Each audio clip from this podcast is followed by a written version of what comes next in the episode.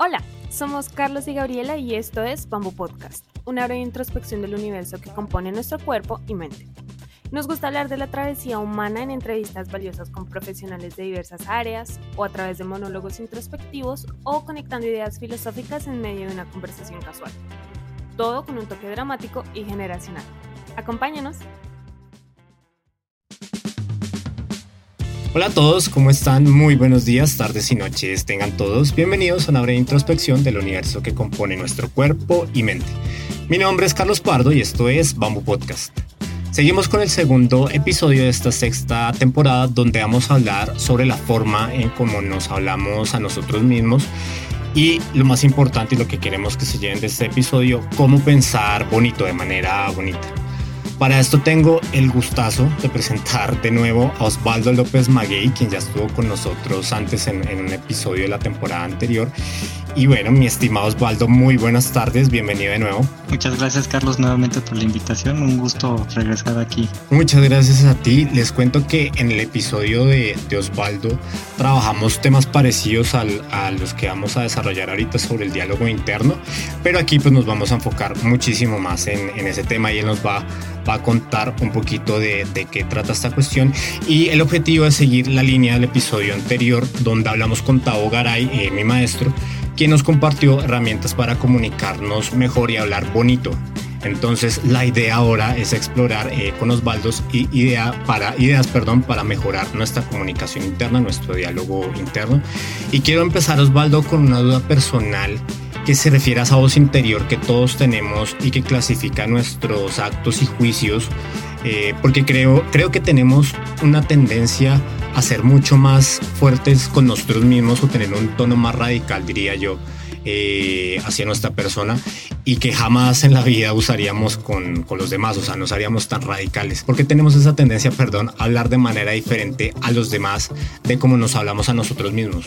De la parte de la, la voz interna hace referencia al patrón de pensamiento que yo tengo, es decir, la, el lente que yo utilizo para interpretar la vida, las situaciones, por eso cada quien como piensa diferente, pues lo, lo va a interpretar de forma diferente, ¿no? Entonces a eso se refiere la voz, este, este diálogo interno o esta voz interna. El por qué es más dura a veces como hacia nosotros en comparación con nosotros, esto tiene que ver mucho con el aprendizaje, Carlos, y la forma en la que te criaron. Es muy cultural, por lo menos aquí en México sí, eh, que lo que nos enseñan es para corregirte o mejorar esa base de regaños y castigos. En el trabajo, en la escuela, este, en tu casa, no sé, en todos lados es como la, la, norma a seguir, ¿no? Y entonces eso nos enseña que tú tienes que, para mejorar o, o ser mejor persona o, o llegar a un, un, estándar de perfección, tienes que señalarte ese error como una crítica o un autoataque, ¿no? Que te lo mencionaba el, el episodio de la temporada pasada, que no, que es muy general y que es cero específico, ¿no? Entonces simplemente es como lo hiciste mal, ¿no? Porque quién sabe, pero lo hiciste mal y entonces así te vas a corregir. Porque con otros no lo hacemos porque es grosero, ¿no? También nos enseñan esa parte de, oye, no le, eh, no le puedes decir eso, está mal, o sea, tú te vas a ver mal. Entonces, no, no, no se lo digas. Entonces, tendemos no a hacerlo hacia otros porque no nos queremos ver mal, pero sí hacia nosotros porque nadie lo va a ver, ¿no? Nadie va a ver que me estoy diciendo como de, eres una basura, lo hiciste horrible. ¡Ah! Entonces la lógica de esto, el por qué lo haces es, eh, buscas no ser, este, alejarte de ser permisivo o ser barco, como decimos acá, para, porque eso te va a tra eh, transformar en una persona que es conformista y que nunca va a mejorar. Ya, ahorita mencionabas sobre los regaños y la forma en cómo aprendemos a partir de, de, los errores que los invitamos a que escuchen el episodio sobre cómo enfrentar una crisis de la temporada anterior con, con Osvaldo. Por cierto, pauta ahí muy chiquita, eh, porque nosotros aprendemos conforme vamos creciendo a las experiencias o a los, a los errores y la forma en cómo nos, nos regañan o nos enseñan, el, la forma en cómo nos enseñan a hacer las cosas va a determinar mucho el diálogo que tenemos hacia adentro, ¿no? Entonces, si tenemos un diálogo externo con nuestros padres o nuestras figuras familiares, pues obviamente eso va a ser mucho más, más a menos. Y pues nosotros ya estamos grandes, ya aprendí el caso, ¿verdad? Porque pues ya pasó mucho tiempo, pero sí es importante rescatar el tema de, de pues fíjate cómo te estás hablando porque a lo mejor estás repitiendo algo inconsciente y no es necesariamente es algo con lo que tengas que convivir ahorita y esa es la, la reflexión. Y, decía que era algo personal porque a veces, digamos, esta idea a veces de ser perfeccionista y no estar conforme con las cosas como simplemente son, pueden ser problemáticas. Me, me, remontaba por allá hace unos años y decía, bueno, pues es que tal vez el origen eran ciertas situaciones familiares, o sea, como un proceso catártico y, y, y nomás como para dar contexto sobre la, sobre la pregunta. Eh, pero bueno, continuando con esto sobre los diálogos internos, eh, hice una búsqueda, me metí a Google a, a buscar qué, es eh, y, en, y en particular encontré los negativos y me llamaron la atención dos, uno el catastrófico y el otro el victimista. ¿Nos podrías contar, por favor, Osvaldo, de qué tratan y cómo trabajarlos? En general, estos dos tipos de pensamiento, Carlos, o los patrones de, eh, tienen que ver, bueno, son característicos más bien de personas que son inseguras y que sufren de mucha ansiedad. El catastrófico, por ejemplo, es esta persona que eh, se va a imaginar siempre la peor situación posible de algo en particular es básicamente anticipar el desastre, aunque no haya señales de eso, no importa, se toma el menor detalle, se exagera, se, se magnifica de una forma desproporcionada. Eh, y eso es lo que causa este, esta ansiedad de no puedo hacer esto, no, me va a pasar aquello. Y si hago esto otro, no, no, no, no, porque entonces va a pasar esto, otro y eso es, todavía está peor. ¿No?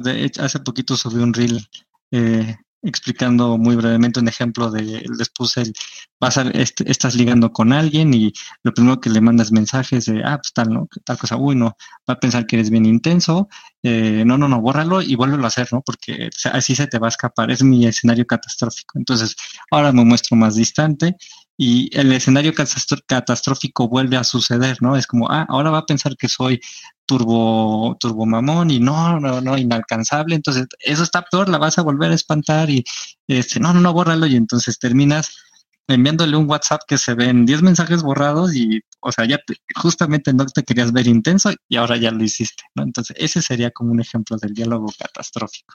El diálogo victimista Carlos es eh, una persona que, como, como, lo dice el nombre, adopta la el papel de víctima, ¿no? Y se ve así a sí mismo o a sí misma como una persona que tiene poco control o nulo control sobre lo que sucede en su vida, ¿no? Y por lo mismo le va a atribuir estas situaciones problemáticas, fracasos, dificultades a factores externos, llámese a otras personas, eh, a, la situación o a la mala suerte, simplemente, ¿no? Entonces, este en particular es un patrón que te, podría llevar a sufrir depresión.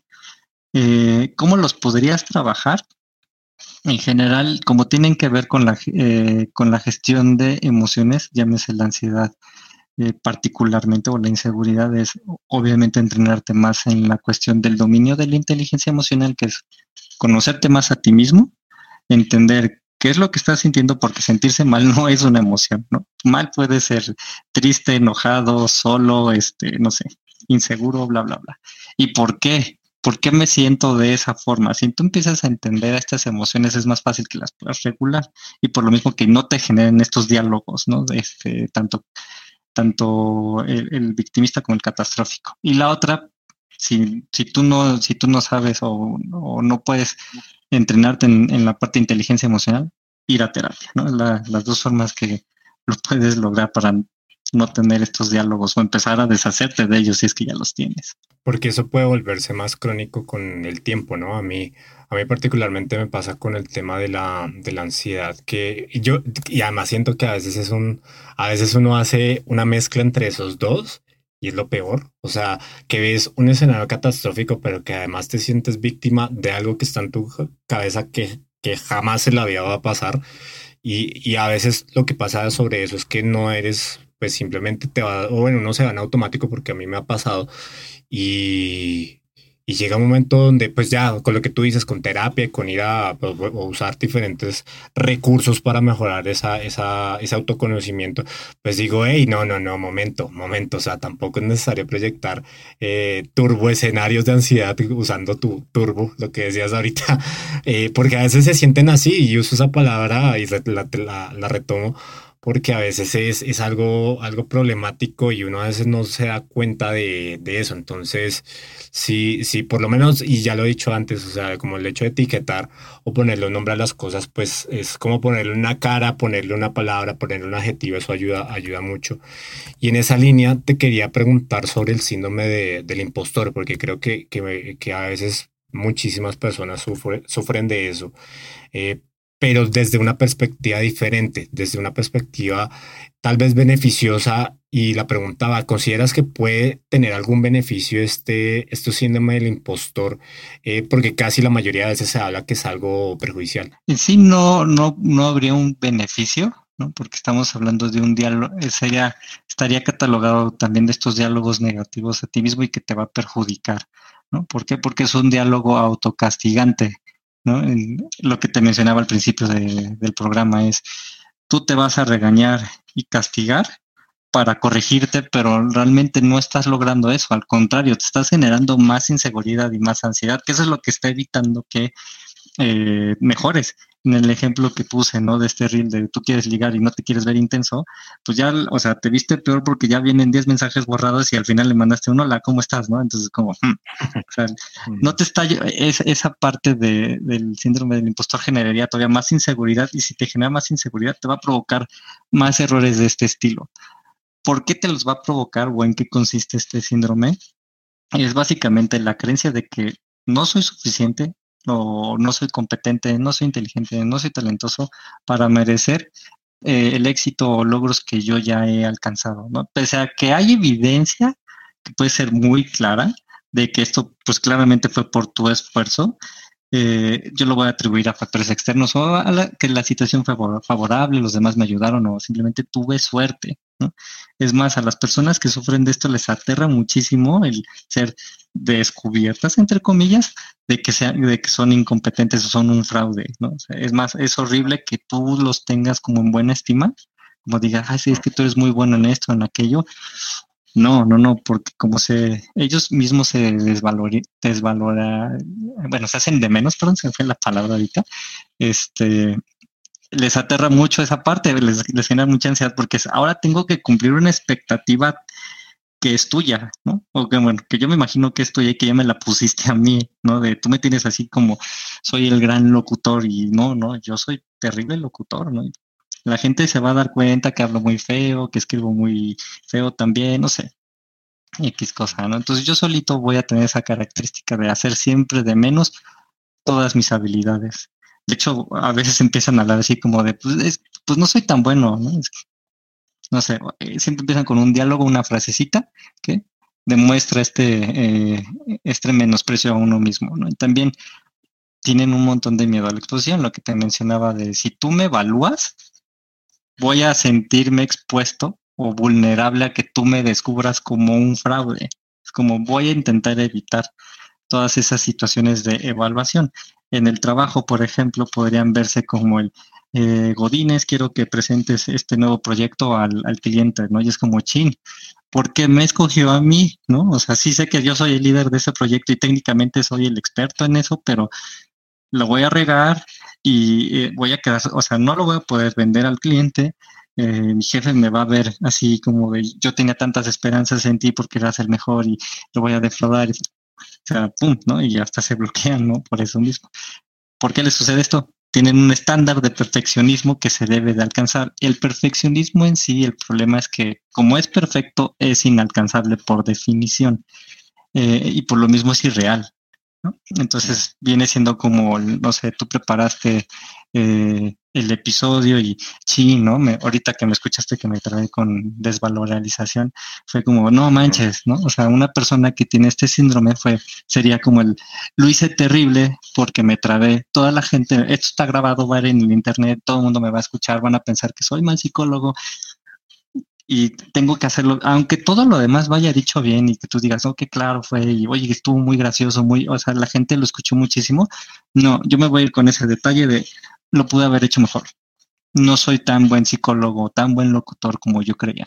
Y la gente está creyendo una mentira. Me identifico totalmente, porque además que ah, la pregunta yo planteé algo beneficioso, pero por lo que tú dices creo que no, por ahí no iba pequeño error, pero lo, lo que yo quería apuntar era dos cosas. Por un lado, tal vez que es algo que te puede mantener realista, o sea, que te puede mantener eh, o por lo menos manifestar cierta sinceridad de tus habilidades sin caer en los extremos, lo que tú dices del perfeccionismo.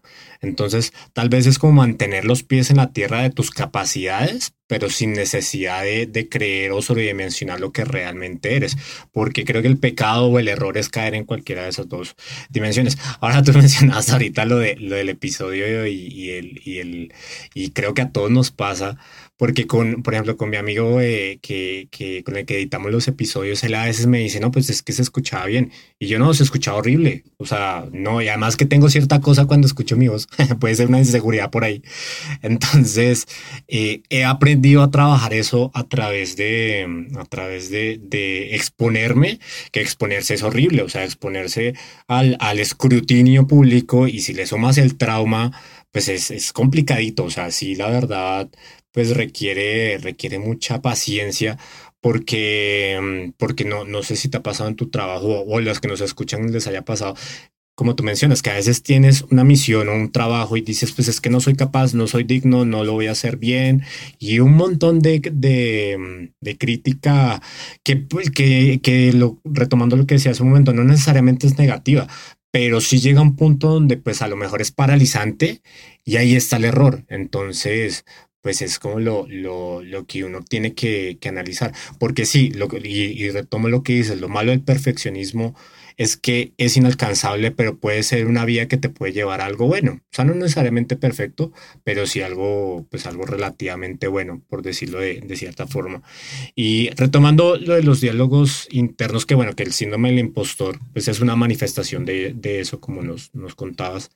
Hay uno que a mí particularmente me llama mucho la, la atención, eh, que es este eh, este diálogo que culpa a los demás de todos los problemas que, que suceden en general en su, en su entorno y que le afectan, pues obviamente, eh, y no aceptan una responsabilidad propia, o sea, que no dicen, bueno, pues yo también la estoy cagando en esto, eh, y pues está relacionada con que todos están equivocados y siempre tengo yo la razón.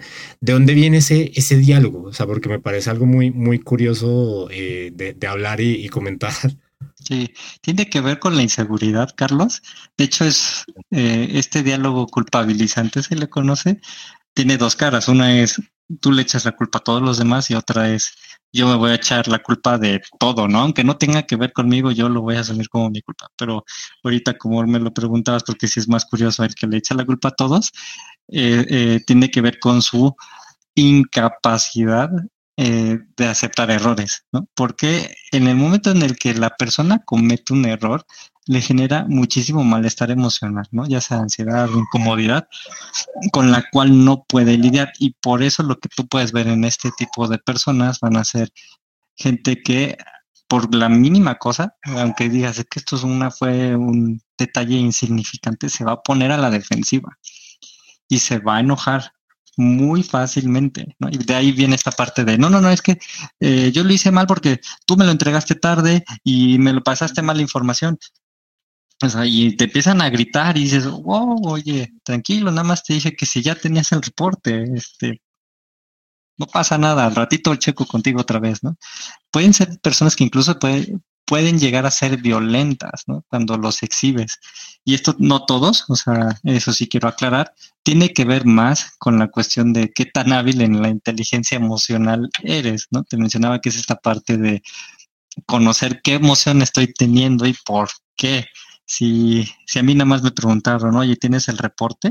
Pero yo soy una persona muy insegura, lo voy a tomar como me estás criticando, ¿no? Y es como, wow, yo solo te pregunté si ya lo tenías, pero dentro de mí es como, ya me lo está exigiendo porque está pensando que soy una persona incompetente, poco comprometida, poco profesional y por eso me pongo de, ¿sabes qué? Si te vas a poner así, entonces yo no quiero trabajar contigo y pum, ¿no? Explota, te grito, te, empujo, no sé. Dependiendo, dependiendo de qué, qué tan mal esté en esa inteligencia emocional esta persona, la violencia se puede llegar a manifestar. Y el otro camino es aceptar sí, lo que, lo que tú dices, tomar la responsabilidad total de las cosas sin tal vez ver los hechos realmente como, como son. Eh, y aquí me gustaría citar una, una frase que escuchaba en, en, de Obama hace unos años, que decía que, que tú puedes tener tus propias opiniones, pero no tus propios hechos. O sea, que es diferente lo que tú piensas y realmente las cosas como, como suceden. ¿no? Esta idea de que hay tres verdades como la, la tuya, la mía y la verdadera. Entonces, eh, el, y bueno, por otro lado, que lo que quería mencionar, este camino de, asumir a veces las, las cosas es muy difícil porque pues te toca decir, bueno, pues pues la cagué, herí a alguien o, o, simplemente le grité a alguien, o sea, sin ir como tan lejos. Y, ese, y, ese, y esa parte también es compleja porque uno no, se, uno no le gusta sentirse culpable, uno no le gusta sentirse mala persona, a pesar de que lo hayamos sido. Y, y es un, un, conflicto tal vez entre lo que uno, entre la imagen buena o, o, muy positiva, porque creo que hay una creencia que dice que, que nosotros tendemos como subirle a nuestra imagen eh, propia de nosotros mismos, valga la redundancia, es un 20% más de lo que realmente es, y a subvalorar los defectos que, que tenemos. Entonces, pues a veces, a veces gestionar ese tipo de cosas, claro, se necesita mucha inteligencia emocional, que es lo que, lo que tú dices, y, es un reto porque pues esa imagen tan, tan pulcra y tan pulida de lo que nosotros tenemos pues conflictúa con la idea de que somos humanos y la cagamos. Así de sencillo. O sea, eso, eso pues deberíamos replantear esas, esas cosas porque sí, eso, esa idea de que alguien comete un error o cometemos algún error y, empezamos a disparar culpas por todo lado, pues eso es un desastre porque al final eso genera más problemas, nadie asume la culpa de nada y todos terminamos ahí perjudicados de menor o mayor medida, entonces pues no, esa no, es la idea. Entonces, eh, um, lo, lo que quería también sacar de todo esto es como los diferentes escenarios que plantean la forma en cómo nos hablamos a nosotros mismos y cómo se manifiesta hacia afuera. ¿Por qué es tan difícil cambiar ese diálogo interno? ¿Por qué consideras que es tan, tan complicado echarse ese clavado? Aquí van, van a haber dos explicaciones que no es que solo sea una o la otra, sino que se complementan. La primera es la parte de las inseguridades individuales, ¿no? Eh, esto quiere decir que hay personas que se les dificulta muchísimo lo que te mencionaba de inteligencia emocional y por lo mismo confrontarse a sí mismo ¿no? con estas situaciones. Eh, ¿Por qué? Porque les genera mucho malestar y como me genera malestar, pues es como de, no, no, no, mejor, como cualquier persona, las cosas que nos incomodan o no nos gustan, las voy a evitar en la medida de lo posible, ¿no? ¿A quién se le va a complicar más? Pues como te dije, a las personas que tienen cero inteligencia emocional, que tienen una dificultad para regular emociones, principalmente la ansiedad, las que tienen poca tolerancia a la frustración y los que les da miedo fallar o intentar cosas nuevas, que tendría un poquito que ver con lo que platicábamos del episodio pasado de, eh, de, cómo, eh, de cómo lidiar con las crisis. Esa gente de, si yo le tengo miedo al fracaso, intentar otra cosa es como no, porque pues, me va a salir peor, mejor sigo con esto, que aunque no me esté funcionando, pero pues es lo que yo conozco, no es más fácil, por lo menos no estoy tan mal. Esa es la parte individual. La parte eh, evolutiva o biológica más bien, eh, o evolutiva, tiene que ver con que el cerebro está diseñado para hacer rutinas, que también lo mencionamos en el episodio pasado, eh, rutinas atajos, básicamente, ¿no? ¿Por qué? Porque así me hace la, la, vida más sencilla. Y también está diseñado para evitar amenazas. Si yo algo lo interpreto como una amenaza, eh, me va a generar una resistencia con, estas, con estos diálogos, ¿no? En el, eh, en el caso de las amenazas es como, no, no, no, si yo lo cambio, este ejemplo que te puse, ¿no? Si yo lo cambio me va peor, no, no, no, o sea, no, no, no, no, sigue, sigue en el mismo camino hasta que encontremos una mejor solución. Y puede haber resistencias por la parte de las rutinas, ¿por qué? Porque así estamos acostumbrados. Por eso cualquier hábito que tú quieras cambiar no lo vas a dejar de la noche a la mañana. Por ejemplo, la gente consume alcohol, tabaco y dice, ya, ya lo voy a dejar. Si pudieran hacerlo, no existirían las adicciones. Sí lo hacen, pero lo hacen paulatinamente, nunca de golpe. ¿Por qué? ¿Por qué? Estoy acostumbrado a hacerlo. Y no hay y ahí sumémosle eso los, los patrones hereditarios, ¿no? La epigenética que encontré ese término y me encantó, lo, lo, estoy usando más, que es, básicamente la, cómo la genética se influye a nivel cultural y, social. O sea, que no solamente es un tema de ADN, de ADN y de herencia eh, a través del ADN, sino también cómo las circunstancias en nuestro alrededor van moldeando nuestra personalidad y nuestro, nuestro carácter. De, en, en esa línea, porque creo que mencionas más o menos las, las rutinas o los hábitos o como estas ideas preconcebidas que, que tenemos. ¿Nos podrías contar en qué consisten los sesgos cognitivos? Te, te doy la definición como viene en internet y después te, que es muy corto y ya te explico en palabras para todos nosotros mortales. Para, para eso. El un sesgo cognitivo es un efecto psicológico que va a provocar una alteración del procesamiento de la información lo que va a generar una distorsión de la percepción de la realidad.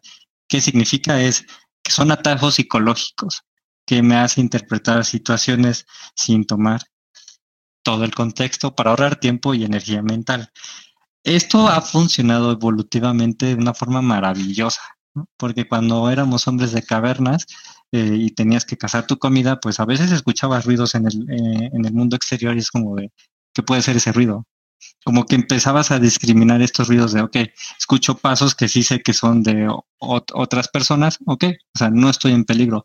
Pero si escuchabas unos ruidos más, más fuertes, pisadas más pesadas, es como de, algo atrás puede haber de mí que puede ser peligroso y no me voy a quedar a averiguarlo. Entonces, el atajo cognitivo o este sesgo es yo estoy asumiendo, sin saber el contexto, que estoy en peligro y mejor patitas, ¿para qué las quiero? Eso nos, nos llevó a sobrevivir, a final de cuentas, porque estoy tomando decisiones con rapidez. Para eso sirven los sesgos cognitivos. A veces pueden generar errores, que ese es el problema de ellos. Entonces, como ejemplos podría haber el, sesgo de confirmación, que es eh, simplemente tomar, eh, ¿cómo se llama? Información, o recordar, tomar información que simplemente refuerce mi postura o confirme la misma, ¿no? Como ahorita con, con, lo del COVID, cuando pasamos por ello, que eh, empezó a sonar más el movimiento antivacunas. ¿Por qué? Porque alguien vio en internet que este, son, las vacunas son chips para controlar mentalmente a la gente y hacerlos más dóciles con otras cosas. Y es como, ok, pese a que toda la evidencia apunta a lo contrario, yo voy a tomar el único dato que yo vi de, de fulanito en Twitter que dice que les están metiendo chips de Elon Musk, ¿no? Y es como, ok, o sea, ese es el sesgo de confirmación. Solo voy a tomar lo que confirma mi idea. O sea, digo, eh, así hay un montón. Digo, te pongo otro ejemplo como para no, no hacer eh, tan largo esto. O sea, hay uno que se llama sesgo de falso consenso, ¿no? Que es creer que mi opinión, mi creencia, mis valores están más extendidos en el resto de las personas, ¿no? A muchos nos ha pasado que estamos hablando y discutiendo un tema. Es que, ¿sabes qué? Es que tú estás mal porque todo mundo, todo mundo no cree así, todo mundo piensa como yo te estoy diciendo. Y por eso se hacen discusiones eternas. Que dices, ay, ¿cómo pude perder tres horas de mi vida con este, con esta persona? Según él o según ella, todo, nadie piensa así como tú crees, todo mundo está de mi lado. Y la política y, mucha, y bueno, la religión y, muchas, muchas creencias muy arraigadas y que son particularmente sensibles retoman eso y en algunas ocasiones lo aprovechan.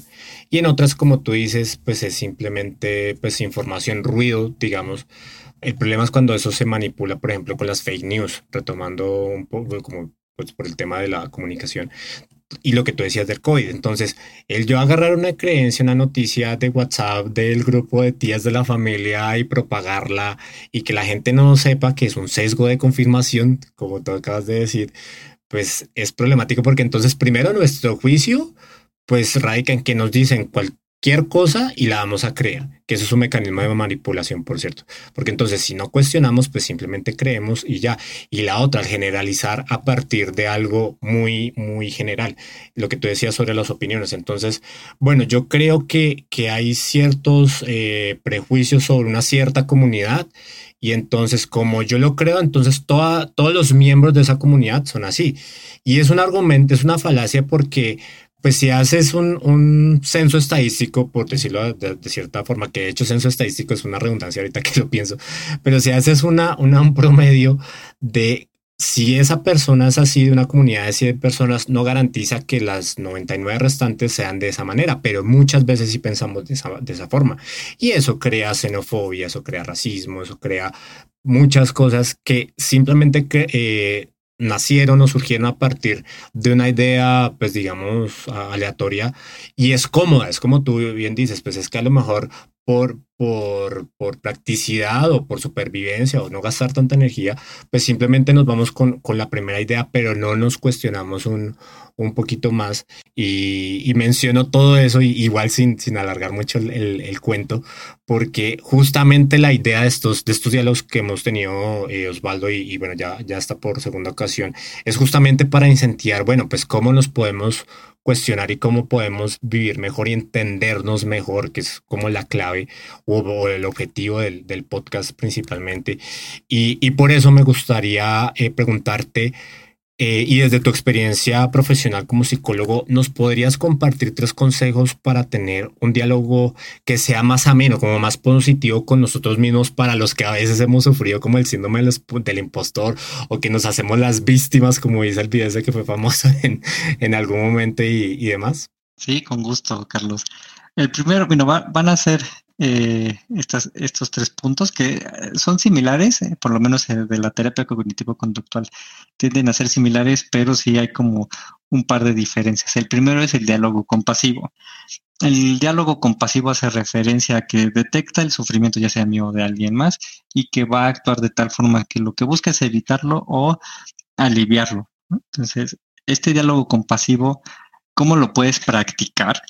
Es como mencionabas en tu primera pregunta, es hacia los demás tiendo yo a ser más compasivo, menos duro, y conmigo al contrario. Entonces, ¿qué, si esta misma situación le pasara a tu amigo, a tu familiar o a alguien cercano a ti, ¿qué le dirías? Sí, ya te, ya te pasó, ya la regaste con esto. ¿Qué le dirías, no? Porque si tú te lo dices a ti, va a ser como, no, tú debiste hacerlo mejor, debiste prepararte, saber, aprenderte todas esas cosas de memoria. Ya sabemos que esa es la parte no compasiva. El compasivo, cuando tú lo haces hacia otra persona, muy probablemente digas, bueno, le diga, fue un error, no te preocupes, fue una palabra, se te barrió, todo lo demás que dijiste estuvo súper bien, se te entendió increíble, yo creo que vas a tener mucho éxito con tu presentación. Eso es lo que le diríamos a otra persona. Entonces, esa es la parte compasiva. Entrénala pensando qué le dirías a ese ser querido eh, si le pasara esa misma situación. El segundo punto es el ser realista es decir, ser más objetivo. Yo les pongo, no se trata de ser eh, positivo o negativo, sino objetivo, el vaso medio vacío, ¿no? A mí me gusta mucho esa, analogía porque no se trata de, ay, pues si, si, tú ves el vaso medio vacío eres una persona negativa y si lo ves medio lleno eres positiva. No, el vaso está medio lleno y medio vacío al mismo tiempo, que eso es lo, lo importante de esta, de esta metáfora. Sí, ok, yo grabando este episodio me trabé con una palabra. Ay, no, ese es el vaso medio vacío, porque es como, sí, eso estuvo mal, ¿no? Ok. Pero el vaso medio lleno es como en lo demás, no te trabaste, creo que hablaste con buena, con buen tono, fuiste muy fluido, no te veías nervioso, no sé qué, ¿no? Entonces, las dos cosas son verdad. Nuevamente, el vaso está medio lleno y medio vacío. Como yo estoy viendo más cosas positivas que negativas, entonces como, wow, ya no me siento tan mal por ese error, sí es cierto. Ayuda. Y aunque, y aunque sea al revés, que hubo más errores, también ayuda, porque es como, ok, sí es cierto, tengo muchas muletillas, este, no fue la única palabra que se me barrió, eh, creo que me, me, veía físicamente nervioso, entonces ya aprendí qué cosas tengo que hacer por si tengo otra presentación que dar para que me salga mejor nuevamente el ser objetivo me va a ayudar a ver todas estas cosas, aceptar errores y corregirlos si es que hay. Y si no fueron tantos errores o fueron insignificantes, pues el que no me, no me. Y el, tercer punto o el tercer consejo sería practicar más el autodebate con estas ideas. ¿A qué me refiero con un autodebate? Es empezarte a cuestionar qué tan real es esto que yo estoy pensando, ¿no? ¿Qué evidencia tengo a favor y qué evidencia tengo en contra? Te mencionaba que a mí me gusta mucho el tema de pareja, entonces, eh, pues no, no le gusta a esta persona, este, o, creo que ya, ya no quiere estar conmigo, ok. porque, porque no, pues porque eh, seguro es porque yo soy aburrido y eh, estoy feo, no sé. Y es como, ok, ¿qué evidencia tienes de eso, no? Como, bueno, a ver, si una, si estuviera feo, pues te, le hubieras interesado desde el principio. No, es más, siempre te decía que qué guapo estabas, que, que le haces una persona hermosa, increíble, interesante, entonces tampoco serías aburrido, ¿no? O sea, ya estás viendo la evidencia tanto a favor y en contra, ¿no? Y ya te permite, como nuevamente, como este ejemplo del vaso medio lleno y medio vacío, es como, ok, creo que ya vi por dónde va la cosa. Igual, igual si dices, no, es que sí hubo muchos errores de mi parte con esta pareja, ah, ok, nuevamente, pues me permite identificarlos y corregirlos si es que tienen alguna, alguna solución y si no, pues simplemente aprender como lo hicimos con, con lo de las crisis. Sí, tal cual, tal cual. Agregaría un, un, pequeño extra y sería no ser candil de calle con nosotros mismos. Para los que nos escuchan de, otras partes eh, de México, fuera de México, el, hay una frase que es candil de calle y oscuridad en casa, ¿no? Entonces, pues se refiere a esta idea de que pues hay, hay personas que son muy amables con el resto de gente o los desconocidos, pero con la familia propia eso es diferente. Es un fenómeno rarísimo, por cierto. Entonces lo, lo rescato es porque pues a veces la forma en le rescatando lo que tú dices, la forma en cómo le hablamos y alentamos a un amigo, pues que sea la misma forma como nos hablamos a nosotros mismos. Y bueno, Osvaldo, para, para ir cerrando el, el, episodio, eh, me gustaría preguntarte, y esta pregunta te la quería hacer a ti en particular, porque pues eres psicólogo y ya tienes un rato, eh, una muy buena experiencia y trayectoria profesional en, psicología. ¿Hay alguna pregunta sobre este campo profesional, sobre la psicología, que no te hayan hecho y que te, que te gustaría responder como algo, como este inconsciente colectivo que, que existe donde hay ciertas preguntas, ideas así en el ambiente? De que tú digas de esto se tiene que hablar? Yo le digo, ahí serían un montón. Y sí lo estoy pensando, pero dije, no, me voy a debrayar mucho con, con estas respuestas y si me voy como por todos estos temas. Me quise enfocar nuevamente en el tema de este, de este episodio, porque últimamente me ha llegado mucha consulta con este problema y le estoy agarrando un poquito de cariño a, esta dificultad en las personas.